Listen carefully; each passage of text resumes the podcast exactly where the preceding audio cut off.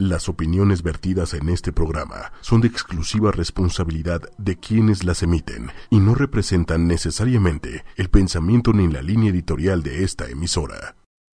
Buenos. Esa fui yo acomodando el micrófono. Buenos días. ¿Cómo están? ¿Cómo estamos, Eduardo? Bien, Lili, buenos días a todos. ¿Cómo están? Excelente jueves. Muy feliz de estar aquí, como todos los días de nuestras vidas. Y pues el día de hoy vamos a tener un programa que no va de acuerdo a la serie de, emprendimiento, porque pues hay veces en los negocios, no sé qué opinas Eduardo, que te pones fechas, pero hay cosas que no dependen de ti. Entonces, sin querer, pospones. Entonces, no hemos podido avanzar con el tema de emprendimiento, con la consultoría, bueno, sí, avanzar sí, porque ya tenemos citas para, para platicar con algunos de los que queremos que formen parte de, de nuestro equipo, pero todavía no tenemos esa cita y no depende de nosotros verlos antes. Entonces, el día de hoy vamos a tener un programa que no tiene que ver con la serie, pero que también está muy interesante. Y como todos los jueves, vamos a empezar con la sección de noticias importantes de la semana. Cuéntanos, Eduardo. A ver, ¿Qué puede valer la pena para hoy? Hoy se reúne la Junta de Banco de México. Eh, con toda seguridad, eh, Agustín Carstens y la Junta de Gobierno del banco subirán la tasa de interés 25 eh, puntos base. ¿Cómo, que 25? Sí, ah. punto 25. O sea, hoy está la TIE en 6.63 y la van a subir 25 décimas hacia arriba. Aquí también en la tasa de interés también aplica el punto 99, que lo subes, o sea, digo, ya sé que no es punto 99 exacto, pero lo subes mucho, pero no llega al 7. Sí, sí, sí, así, así funciona. ¿Sí, en eh, serio, sí se fijan? Así que sea 6.99, pero no llega a 7. Sí, sí, sí, es este, el tema de la percepción funciona en todas partes, incluso en esta. Tienes razón. Eh, la realidad es que Banco de México de, eh, eh, originalmente había pensado semanas atrás que esta subida sería probablemente de puntos 50, o sea, de 50 puntos base. La verdad es que se quitó un poco de presión al tipo de cambio, ya van poco más de semana y media que ya ha tocado los 19 bajos o los 18 altos. Estos últimos días ha estado en 18.90, 18.70 eh, lo, cual es muy bueno. Y entonces, al quitar ese poco de presión, pareciera que Banco de México no necesitaría tener que subir la tasa de interés. Sin embargo, recordemos que el, principal cometido que tiene Banco de México eh, para poder eh, manejar su, digamos, la economía y, la política monetaria del país va en función de controlar la inflación. Entonces, eh, seguramente dejará de ver un poco los efectos del tipo de cambio, se centrará un poco en la inflación. Eh, las primeras quincenas de este año ha estado elevada, no nada más por el tema de, la gasolina, sino por las consecuencias que eso atrae en un montón de productos en, la economía. Y eso hará que seguramente sí, sí siga con su política restrictiva y suba eh, estos 25 puntos que les, les comento a la tasa a la tasa de interés. Eso no nos afecta al bolsillo, ¿sí? O sea, nos afecta más bien en términos de si queremos comprar una casa, en temas de si te atrasas en la tarjeta de crédito, pero que suban la tasa de interés tiene algún impacto directo en, en, el bolsillo? Pudiera ser. Eh, no, no es directo, pero sí puede ser indirecto porque es cierto, eh, el, que suba, el que suba la tasa de interés hace que quienes tienen créditos paguen más. No necesariamente los que no lo tengan, si lo buscan van a pagar más, también los que ya lo tienen. Entonces, eh, el hecho de que las personas físicas tengan créditos pareciera que, o las empresas pareciera que no, no hay ninguna relación. Sin embargo, el hecho de que yo pague más intereses por mis créditos, pudiera yo verme en la necesidad de tener que impactar un poco mis precios. Es que sí, sí tiene razón. O sea, tan sencillo como para llegar al punto de equilibrio, ¿no? Sí, o sea, entonces si tengo que subir mis precios, eh, en algún momento en la cadena le va a pegar a las personas porque van a tener que pagar un poco más por ese bien o ese servicio que están adquiriendo. Pero mucho más el dólar, ¿no? Ese sí nos pega... mm, Ese, ese, el tipo de cambio pega mucho más eh, cuando sube y nos beneficia cuando baja, porque hay muchísimos productos que tienen que ver con, con, el tipo de cambio para comprarlos y muchísimas materias primas que tienen que ver con la elaboración de la manufactura de muchos productos. Entonces, si sube el tipo de cambio, necesariamente tienes que impactar el precio de venta. Muy bien. ¿Algo más? ¿Alguna otra noticia? Este, ya inició ayer el, el tema del Brexit, de la separación ya formal de, de Gran Bretaña de la comunidad europea. ¿El, el atentado, por ejemplo, afecta en algo? Sí, claro, el atentado, el atentado que hubo afecta no nada más a Londres, afecta a toda Europa, porque eventos como ese eh, merman un poco la credibilidad, merman la seguridad, merman la confianza, y, y entonces eh, todo lo que sucede en Europa tiene, tiene, tiene repercusiones cuando hay eventos como estos. Y parecería chistoso, ¿no? Porque parecería que, lo- que las finanzas son números y que los números no tienen que ver con las personas. Pero al final las finanzas sí tienen mucho que ver con la percepción que las personas tienen, la confianza y, y así, porque pasa luego, ¿no? Aquí en México que decía, decíamos en algún programa que habían bajado la calificación, entonces puede haber inversionistas que pensaban venir y dejarse uno en México y que ya no lo ponen, etcétera. Claro, y esta percepción hace que las personas tomen diferentes decisiones. Entonces, si pensaban decidir invertir en algún país o viajar a algún país, hace que dejen de hacerlo. Eh, eh, simplemente, por ejemplo, ahora con el, con el tema de Donald Trump, muchas personas decidieron cambiar sus viajes a Estados Unidos por viajes a otro lado, a otros países, Sudamérica, Europa, o bien aquí en territorio nacional. Eh, entonces, una decisión o, una percepción, porque ni siquiera había decidido nada Donald Trump, simplemente hizo una lista de cosas que iba a hacer. eh, y eso hizo que cambiara la percepción de las personas. ¿Y nuestro amigo cómo se ha portado últimamente? Bien, bien, tranquilo. La verdad es que ayer me dio mucha risa porque sacaron, estuvo circulando en la red una el- la lista de, de pendientes de Donald Trump, el, el, el to-do de, de Donald Trump, y viene, viene la lista con sus, con sus pendientes originales, y ya luego todos tachados, enmendados, con cuadritos adicionales, cambios de fechas, este, porque la realidad es que todo lo que se propuso al principio, pues creo que solo una cosa la ha hecho, lo demás no ha podido hacer nada todavía. Entonces, ¿Y cómo cambia la percepción? Porque yo me acuerdo que justo cuando hizo la primera cosa decíamos todos, o sea, va a hacer lo que dijo, ¿ya sabes? no, a ver, y, y probablemente su intención es hacerlo. De eso a que lo quiera y lo pueda hacer, por ejemplo, el tema del muro, seguramente lo va a hacer. Que se lo cobre a México, ese es otro tema.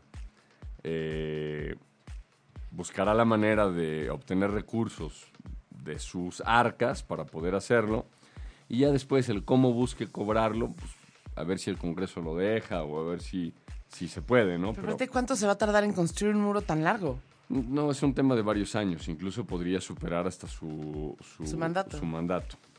Eh, Ay, Trumpcito, en las que te metes, papá. pero bueno. Oye, ah, bueno, ¿alguna otra noticia? No, y no, nada más decía del tema del Brexit que, que hoy ah, desde ayer empezó ya el proceso de cambio formal. Eh, tienen que ser muy, muy meticulosos en cómo se va a hacer e incluso la comunidad europea quiero pensar que pondrá sanciones a la Gran Bretaña y le quitará beneficios y canonjías, prerrogativas que tenían, porque si no lo hacen de esa manera, a la vuelta de, de unos meses, eh, cualquier otro país pudiera hacerlo. La realidad es que yo creo que otros países lo van a hacer.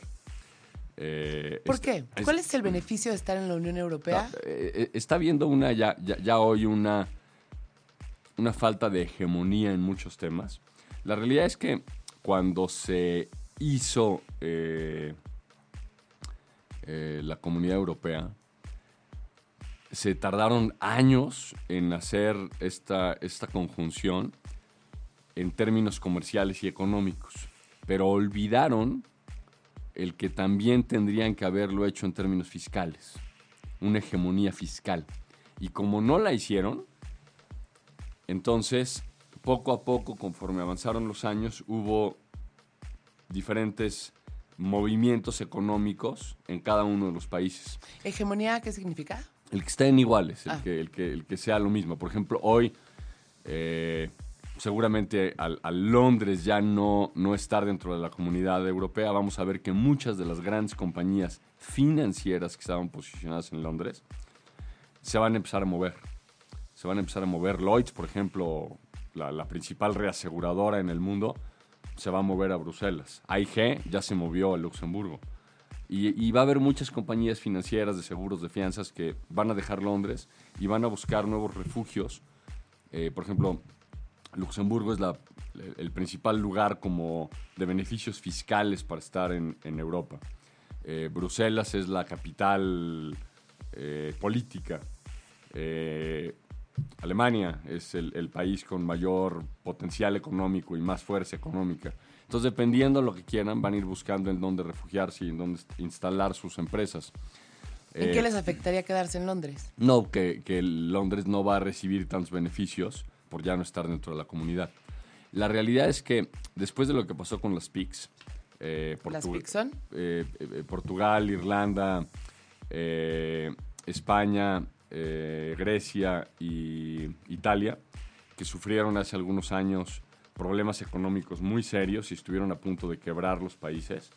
Y bueno, tuvieron que verse rescatados y esto por, por Alemania y por algunos otros países europeos.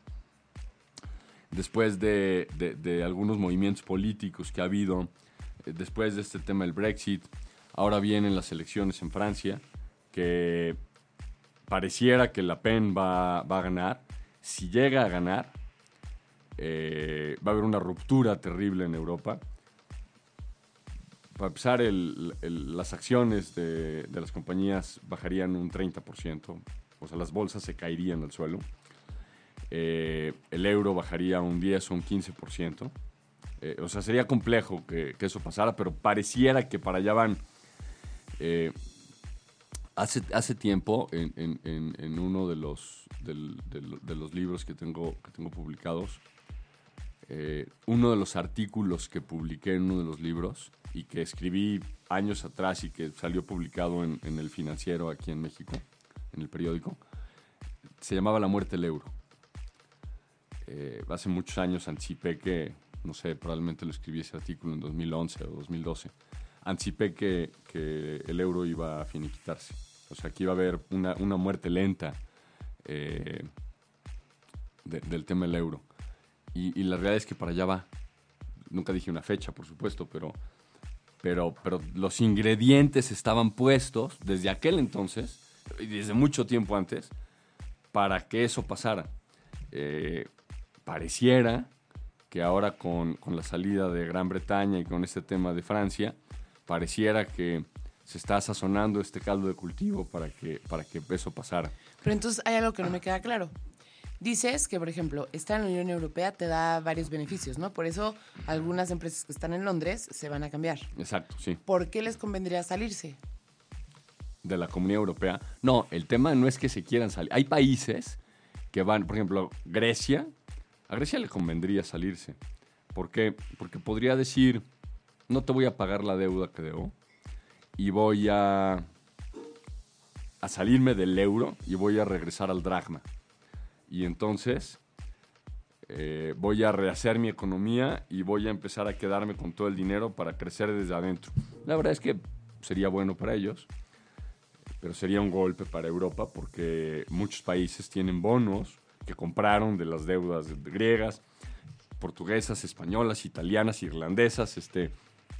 Entonces, poco a poco los países podrían ir viendo el que tal vez les convenga económicamente salirse, van a perder ciertos beneficios que tienen, pero van a dedicarse al dinero que tienen estarlo reinvirtiendo y metiendo dentro de ese país. ¿Y no crees que eso sería un motivo de una pelea?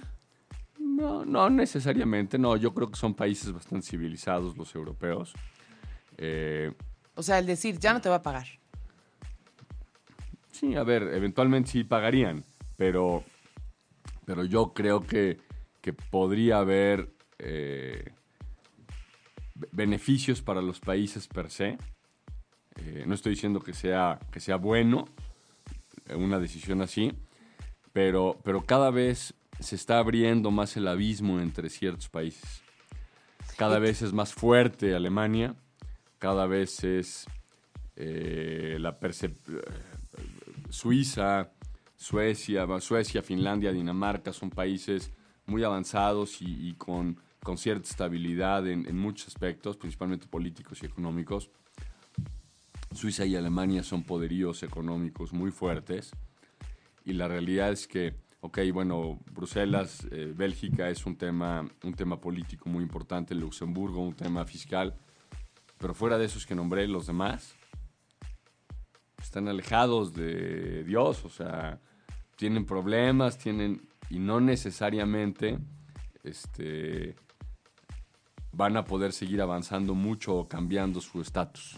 Entonces, Inglaterra, por ejemplo, se salió porque le convenía para bien, ¿no? ellos, ellos piensan que, que van a tener mayores beneficios que lo que están perdiendo. Eso el tiempo lo dirá. Eh, yo creo que Gran Bretaña per se es un, una entidad bastante fuerte, muy poderosa. Vamos a ver si con la salida de algunas empresas sigue siendo tan poderosa. Eh, Escocia sigue queriendo separarse de Inglaterra. Irlanda sigue queriendo separarse de Inglaterra. Entonces, si eso sucediera, eh, habría una- un rompimiento dentro de Gran Bretaña y muy probablemente Irlanda y Escocia habría que ver si, si logran separarse de Gran Bretaña, si quisieran o no regresar a la zona euro. Eh, es complejo, es, es un tema geopolítico complicado. La realidad es que si, pa- para los que tenemos un poco más de años, si tomas un, un mapa de Europa de hace 30 años y lo ves hoy, son dos lugares diferentes, con muchísimos países Europa ahora. Este, entonces, eh, creo que, eh, por supuesto que de aquí a 5 o 10 años puede volver a cambiar. Qué complejo.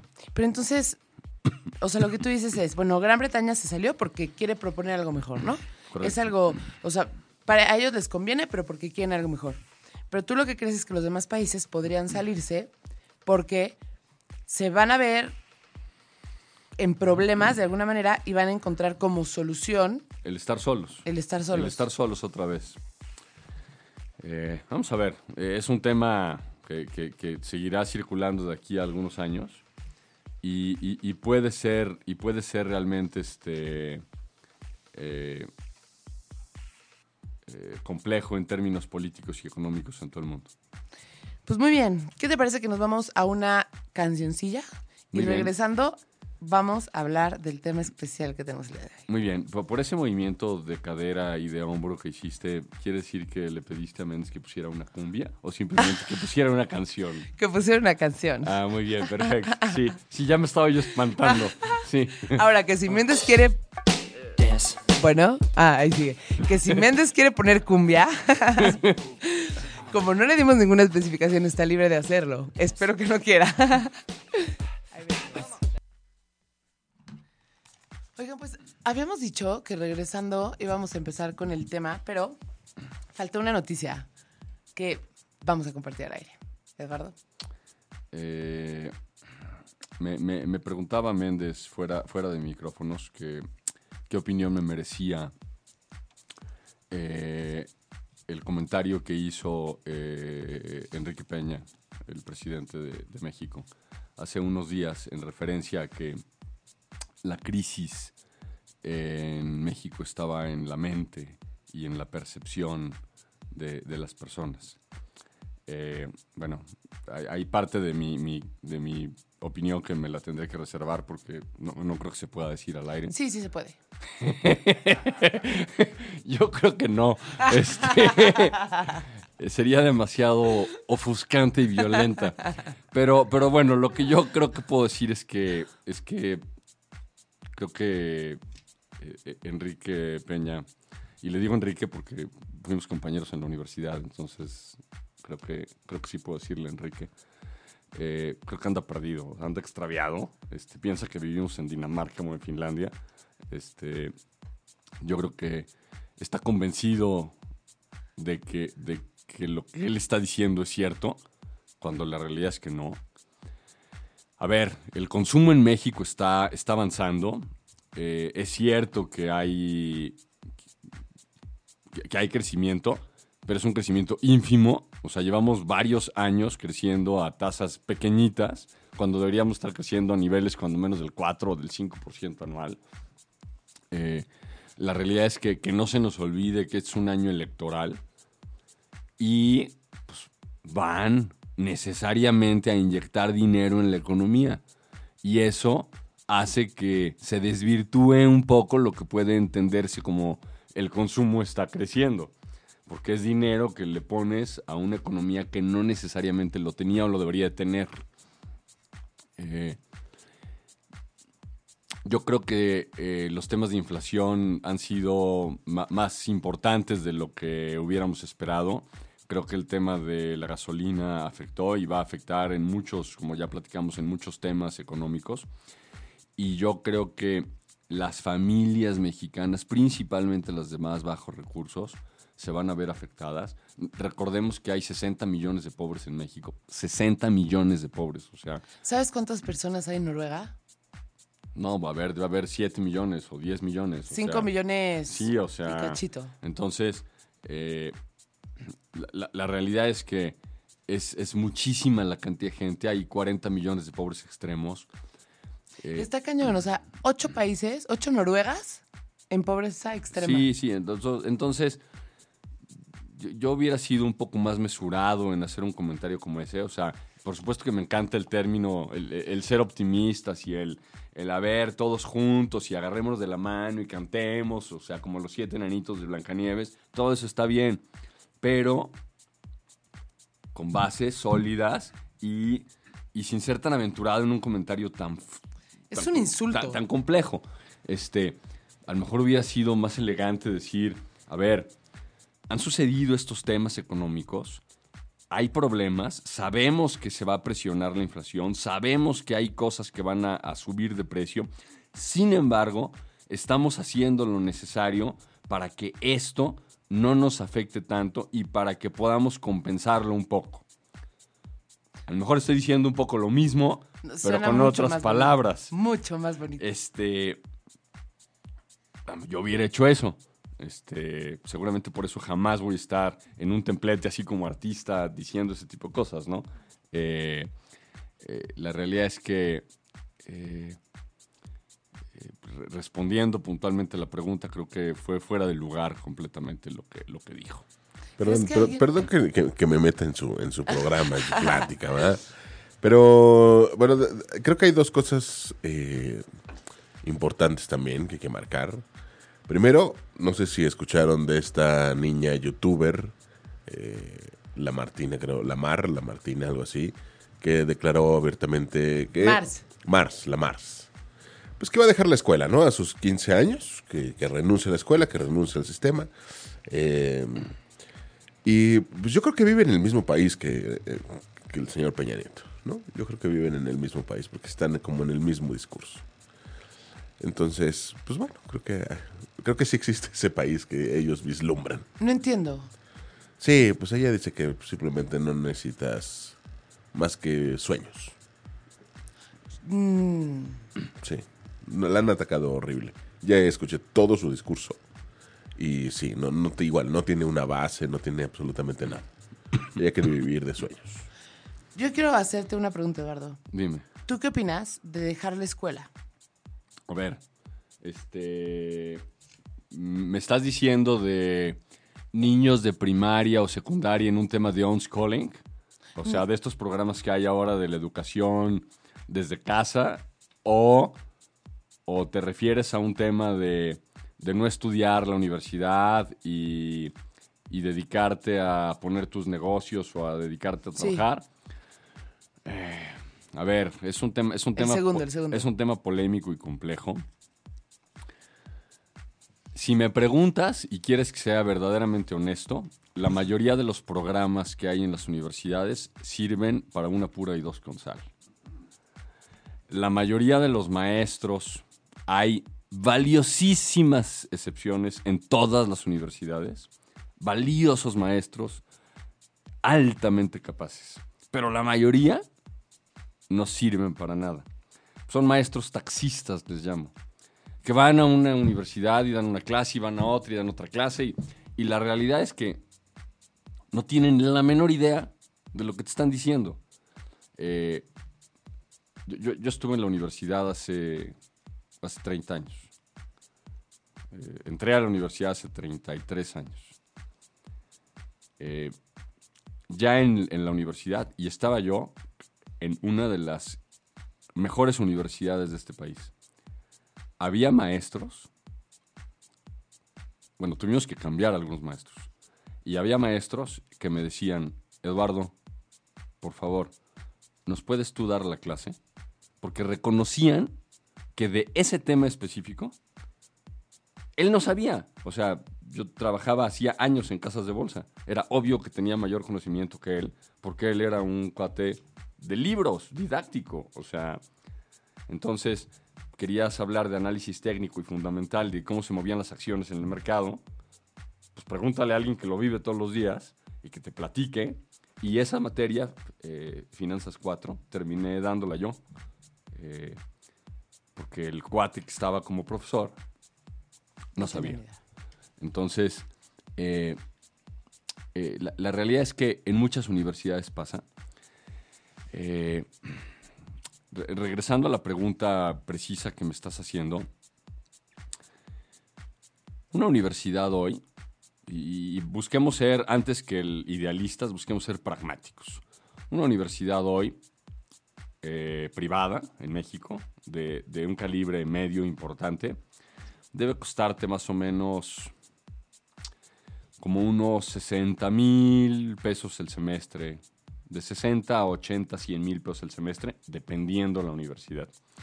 Consideremos de 8 a 10 semestres, consideremos 8, 9 por ahí, y un promedio de 70 mil pesos.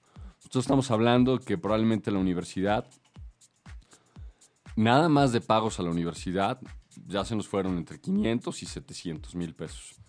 Si consideras temas de combustible y de comidas en la escuela y de libros y eso, probablemente podamos llegar a entre 700 y un millón de pesos. Eso cuesta una carrera universitaria en una universidad privada. Eh, ¿Van a aprender? Sí, van a aprender algunas cosas. No todas las universidades te abren la mente, pero, pero algunas podrían hacerlo. Le, le platicaba abriendo un espacio. eh, e- estuve en, en- en- mi, en la que fue mi universidad hace unos días, la semana pasada. Me invitaron porque voy a dar una conferencia en, un par de meses, eh, ahí en la universidad. Y platicaba yo con un grupo de jóvenes, los que están organizando el tema este. Y les decía, me preocupa muchísimo que, por ejemplo, personas como ustedes que se ven muy inteligentes, si tienen que hacer un trabajo, y díganme si no es cierto, se van a meter a Google, lo van a buscar, lo van a copiar, lo van a pegar y lo van a entregar. Y probablemente a lo mejor lo van a leer. Y pues todos asintieron. Les dije, cuando yo estaba en la universidad, eso no existía.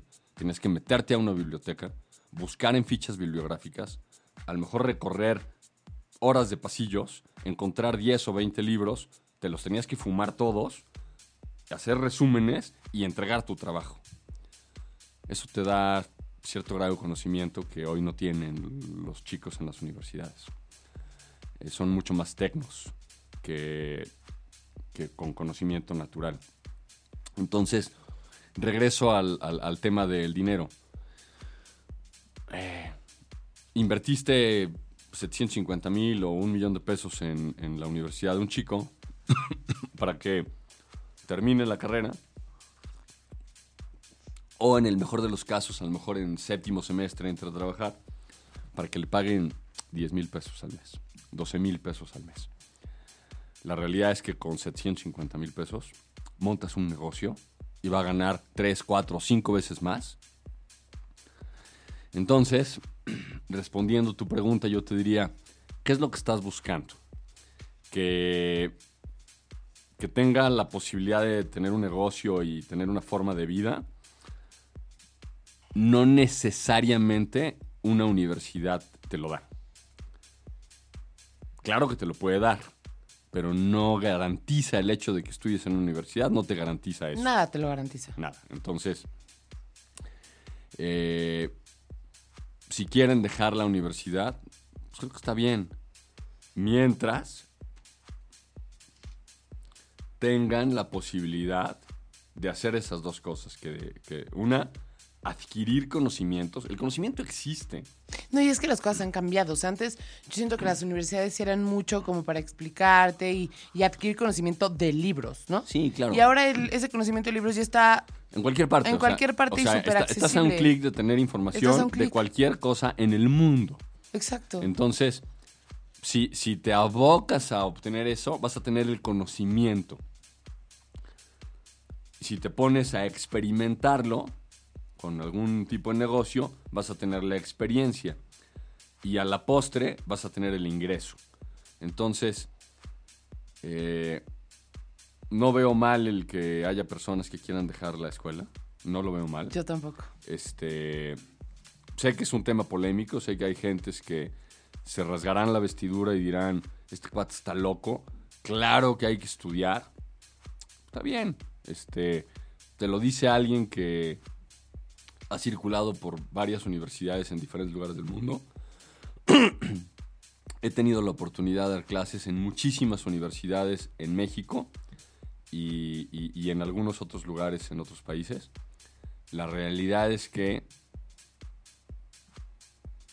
no, o sea, sirven para algunas cosas las universidades, pero, pero no para otras. Ahora, lo, que, Este, est- lo que está complicado, chance, es como para los papás, ¿no? Como que necesitas mucha seguridad para no pensar él. Y es que si no le va bien, necesito una carrera. Pero eso es un pensamiento medio mediocre. pues, a ver, este, yo, yo tengo un hijo, uno de mis hijos, él estudió mercadotecnia. Eh, es, es actor, es cantante y profesional, o sea, en ambos temas. Y la realidad es que eh, pareciera que en su vida profesional ha ido mejor en la parte de actuación y de canto que en la parte de mercadotecnia. Hasta ahora, que entró a un proyecto en donde, por azares del camino y de la vida, necesitaban a alguien que fuera mercadólogo y actor. Lo cual es una mezcla muy compleja de conseguir. Y bueno, y por eso lo buscaron. Este. eh, la, verdad es que yo en alguna ocasión, hace muchos años, le, dije, no un tema de si no te va bien de actor, vas a tener el marketing para. Pues no, más bien, pues tienes herramientas que te van a servir dependiendo del camino que quieras tomar. Eh, tú- decides lo que quieras hacer, ¿no? Eh, co- como papá, lo único que puedes hacer es eso, darles herramientas. Si es un tema de exigencia, creo que, creo que cometes un problema. Espero haber respondido, Lili. Es que Le- me, le- les comparto me quedé también- callada porque vi que Méndez quería... Sí, no, les comparto también como una experiencia, justo con lo que los dos comentan. eh, un director de una empresa al cual también se enfrentó a esta situación de que su hijo dijo, ya no, no quiero la escuela, siento que no me funciona, no me es funcional, no, ya no quiero ir.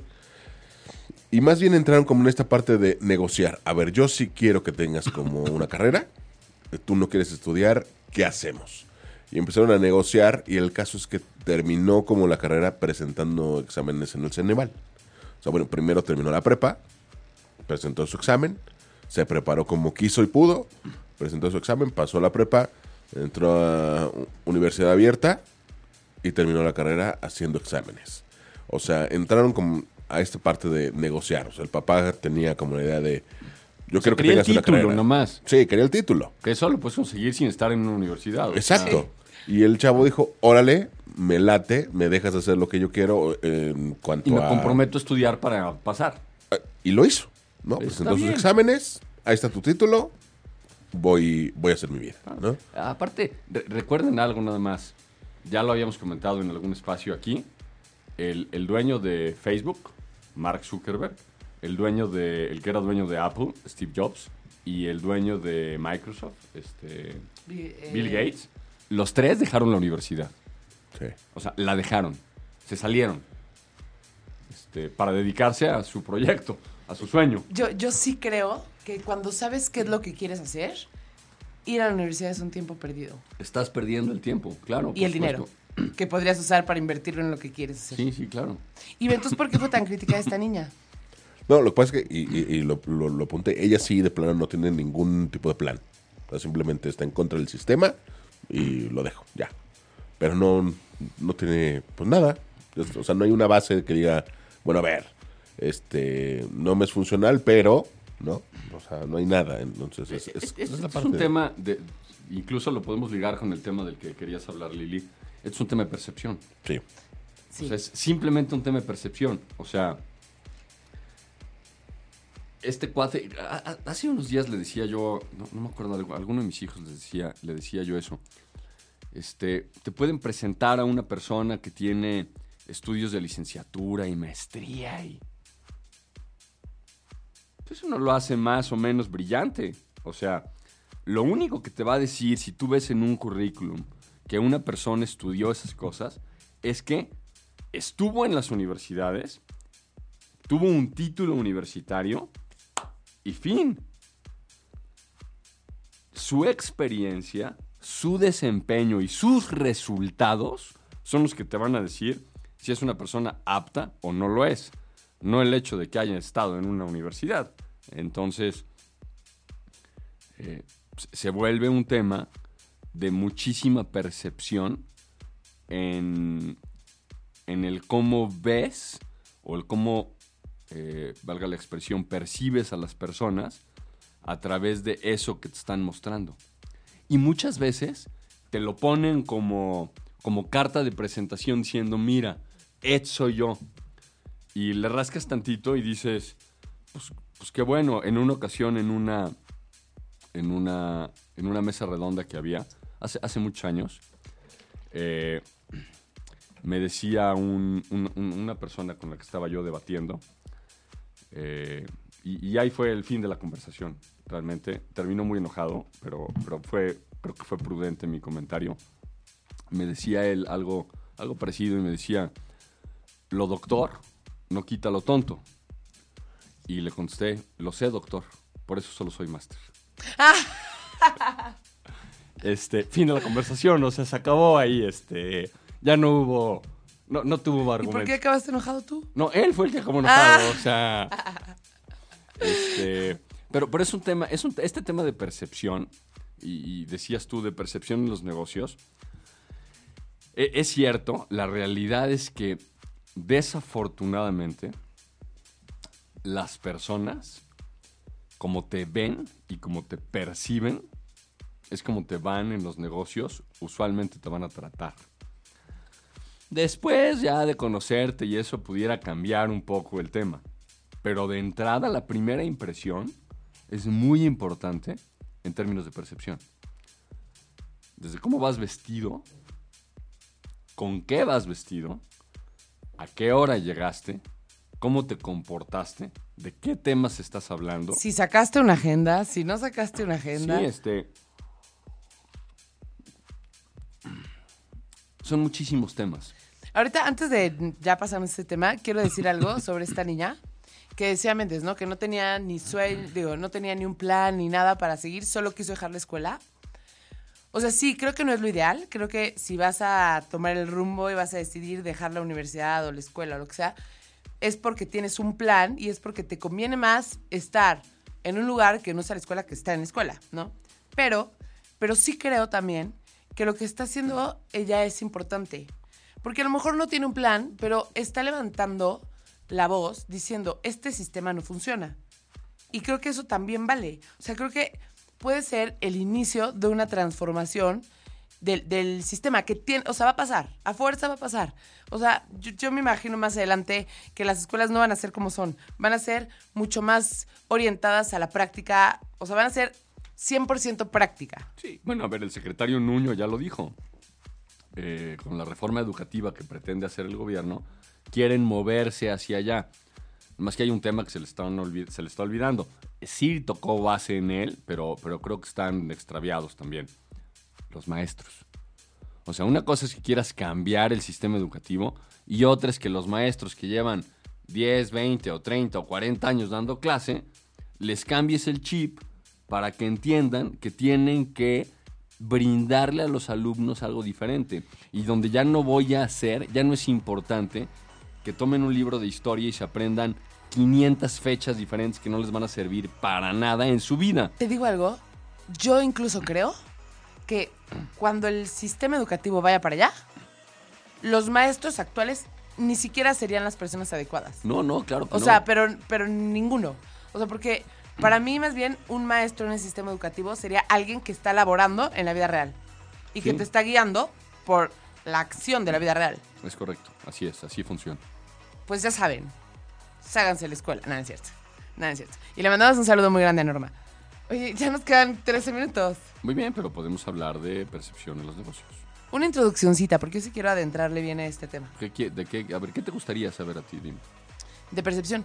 Justo eso, o sea, cómo manejas la percepción y cómo usas la percepción a la hora de las ventas. Que las ventas no necesariamente son un puesto de venta, ¿no? A ver, el tema es que te vendes tú.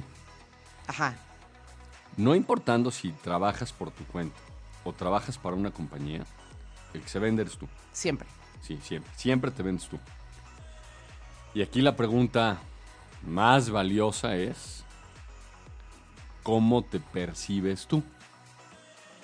Si tú no te percibes como una persona exitosa, valiosa, que puede, profesional y que va a ganar, nadie te va a percibir así. Tú eres el primero que tienes que percibirte de esa manera. El que tienes que levantarte, arreglarte, vestirte y verte en el espejo y decir, en, en- en términos argentinos, vos sos un campeón. y después salir a comerte el mundo. La realidad es que así es. Y después sí te van a percibir. Y, la verdad es que las personas en, los negocios se fijan en todo.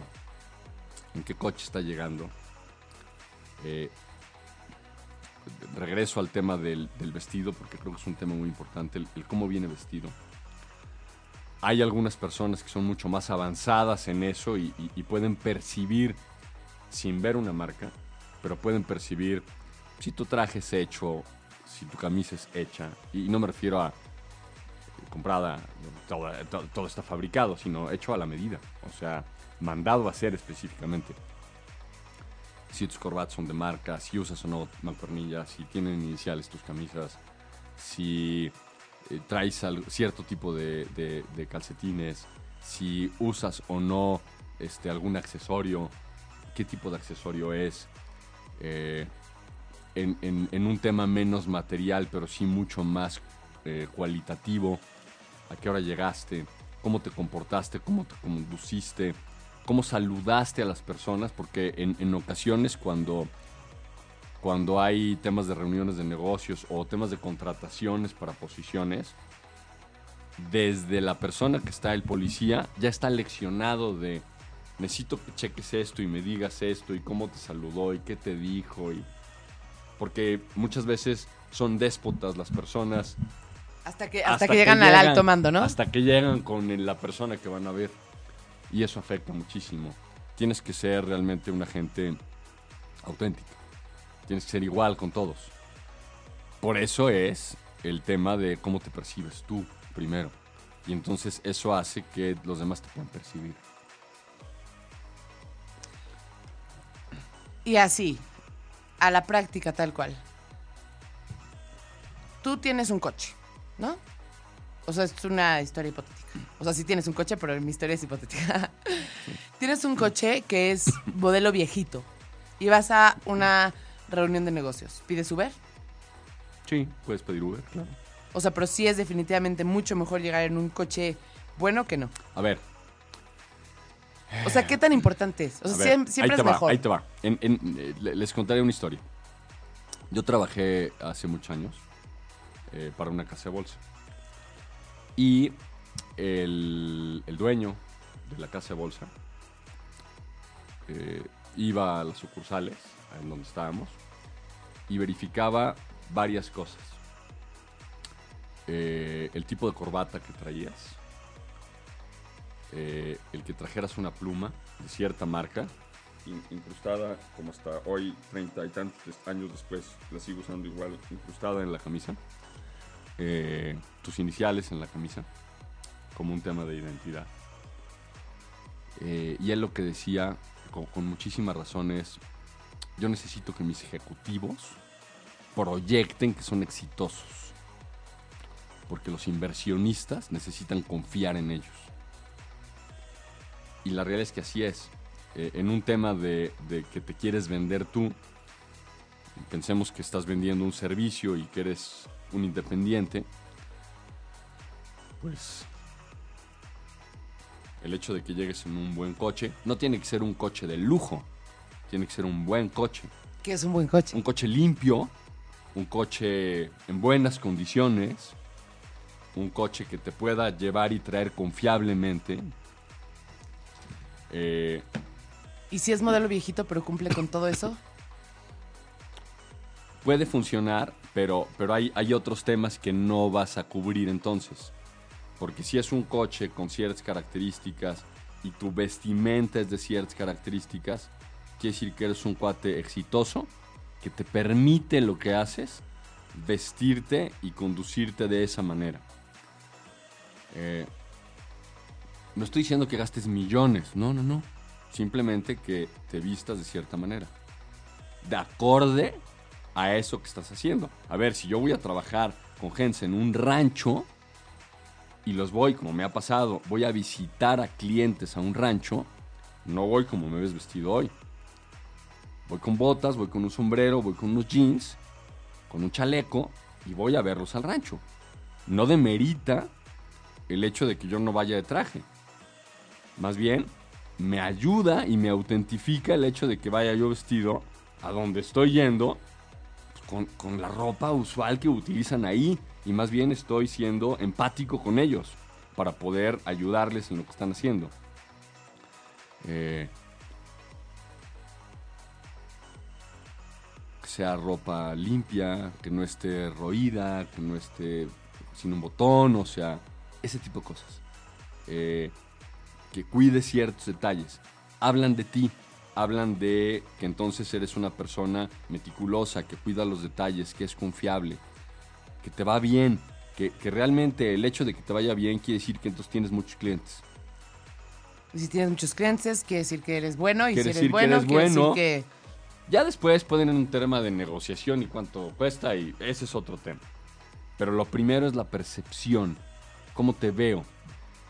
Si yo quiero contratar a un cuate y me llega un cuate impuntual, mal vestido, este, en un coche a lo mejor que no cumple con ciertas características, pues a lo mejor hasta ni seguro trae, este, pues entonces un cuate que a lo mejor tuvo ciertos problemas o a lo mejor tiene muchísimo dinero, pero no cuida su persona y no proyecta ese tipo de detalles para quien lo quiere contratar.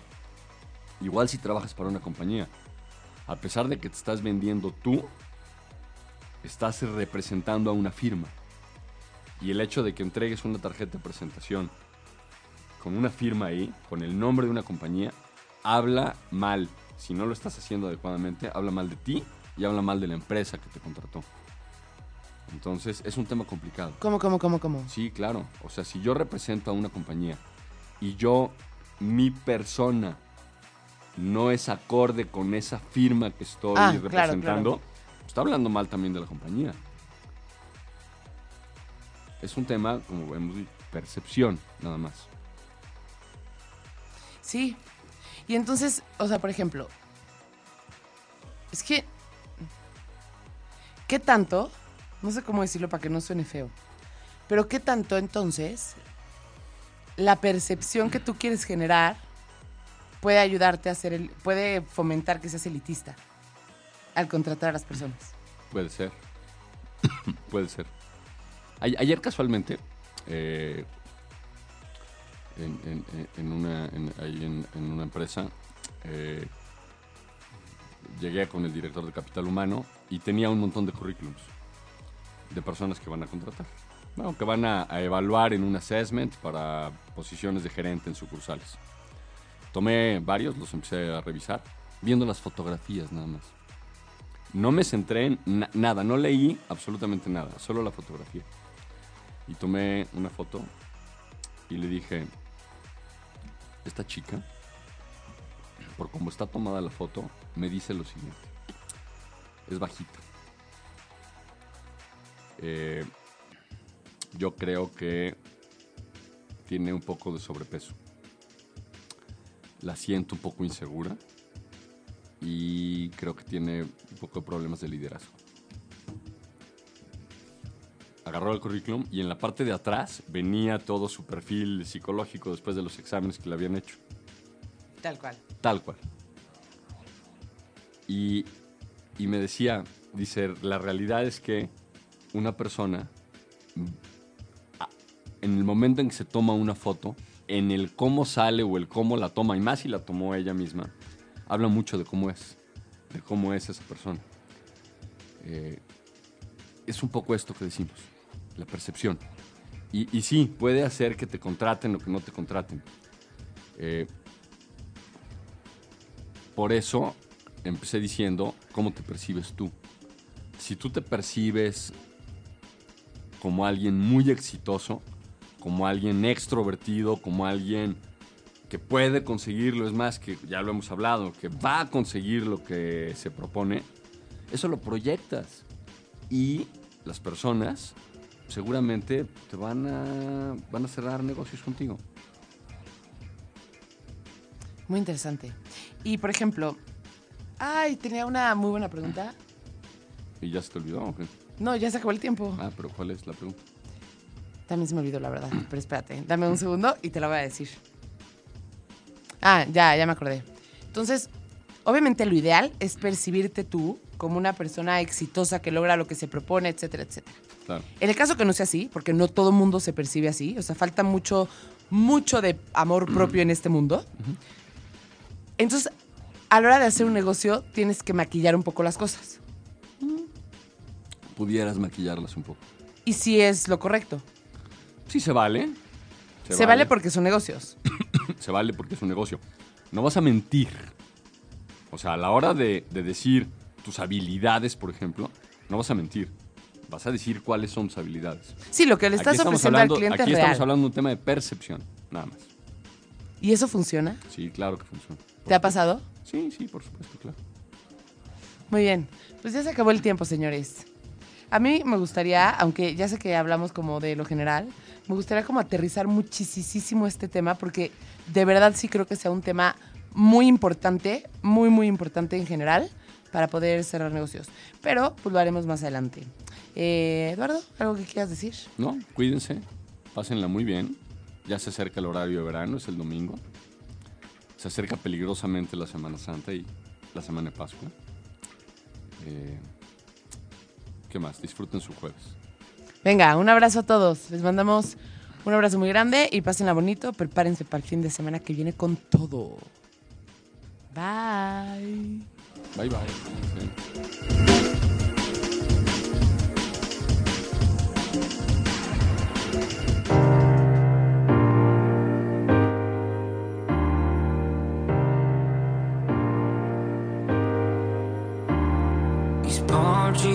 Sway each night and each day. I'm kind of on a dream about you.